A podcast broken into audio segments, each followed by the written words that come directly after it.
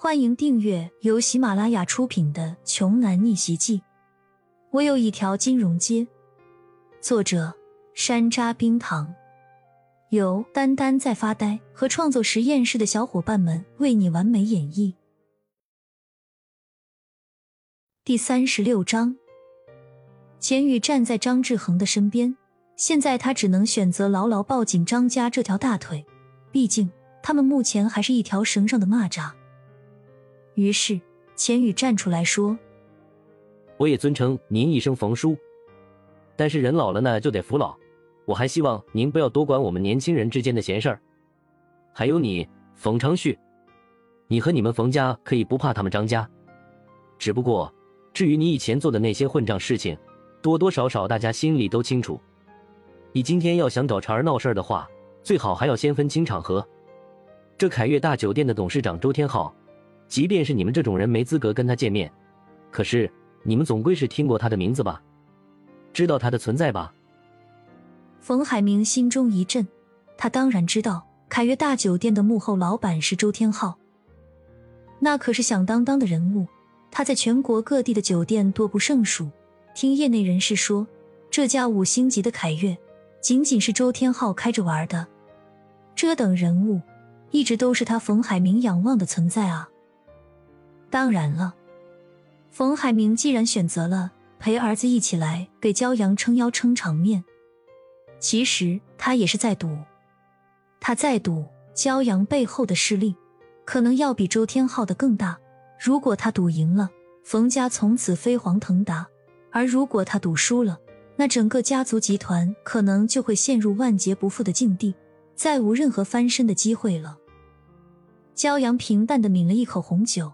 淡淡的问道：“冯叔，周天浩这个人很厉害吗？”“的确很厉害。”听冯海明信誓旦旦的回答了一声，骄阳又接着问道：“那他跟你们冯家比，怎么样？”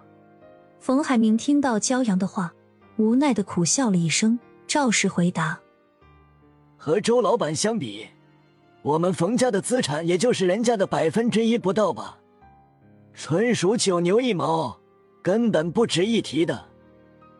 冯氏地产的规模那么大，居然还不到张家电缆集团的百分之一。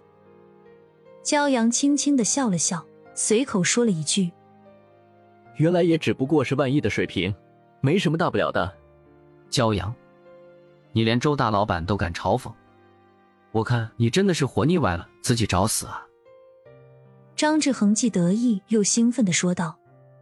在他看来，这下骄阳和冯家真的要完蛋了。他们竟然敢在周天浩的地盘上如此口出狂言，那么他张家就立等好戏上场，坐收渔翁之利就好了。有什么不敢的？就算是他人现在站在这里，我也一样敢当面对他说这样的话。骄阳毫不在意的回应道。他这句话刚刚说完，人群的最后面就传过来一声怒喝。是谁这么大胆子，敢在背后说我们老板的坏话？是谁在我们凯悦的地盘上瞧不起我们周大董事长啊？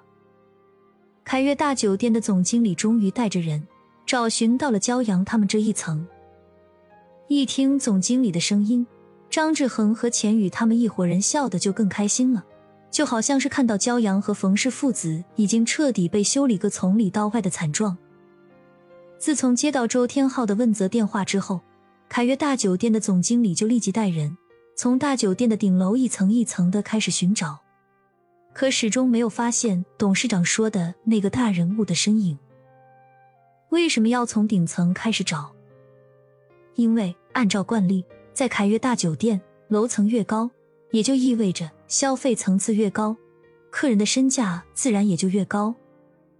所以，总经理认为。能令董事长都紧张成那样的业界大人物，一定是在高楼层娱乐。他这个思路纯属正常，没啥大毛病。主要的问题就是在于，骄阳他就不是一个按常理出牌的正常人呢。总经理一行人火急火燎的在楼里找了那个传说中本应该存在的大人物一整圈所有职员都没有任何蛛丝马迹的发现。显而易见，此时的总经理都要急疯了。这次任务完不成，他这总经理的位置也算是到头了。就在他神经紧绷、压力巨大、烦躁难耐、无处发泄的时候，竟然听到十层的娱乐大厅里有人敢跟他们周董事长叫嚣。于是他决定要拿这伙人出出气。我是凯悦酒店的总经理，楚月。刚才是谁出言不逊？楚韵黑着脸从人群中走上前来。